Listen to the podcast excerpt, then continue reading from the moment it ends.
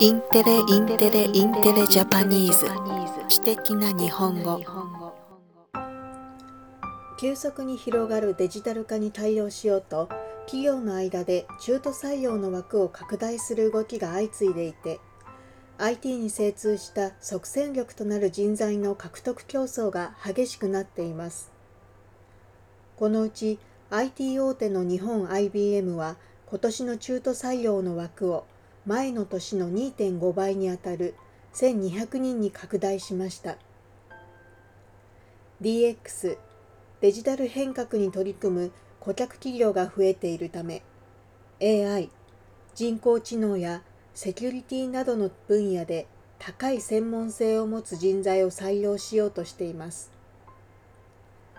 同社は IT 企業に限らず社会全体でデジタル人材の重要性が増している。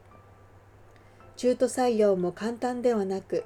若い人への教育など企業や国が人材の底上げに取り組むことも重要だと思う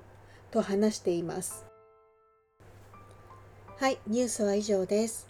そうですね。デジタル人材とても重要になってきました。昔は IT 人材とか SE さんとか言っていたんですけども今はデジタル人材と呼んでいるんですね。それはデジタルの範囲が AI など多岐にわたってきたからだと思います。もちろん日本国内でデジタル人材を育成することはとても大事だと思うんですけども世界中、ね、各国でデジタル人材が、えー、多方面に活躍してると思います。なのでそういう国々で、えー、協力してデジタル人材を獲得していく必要があるかなと感じました。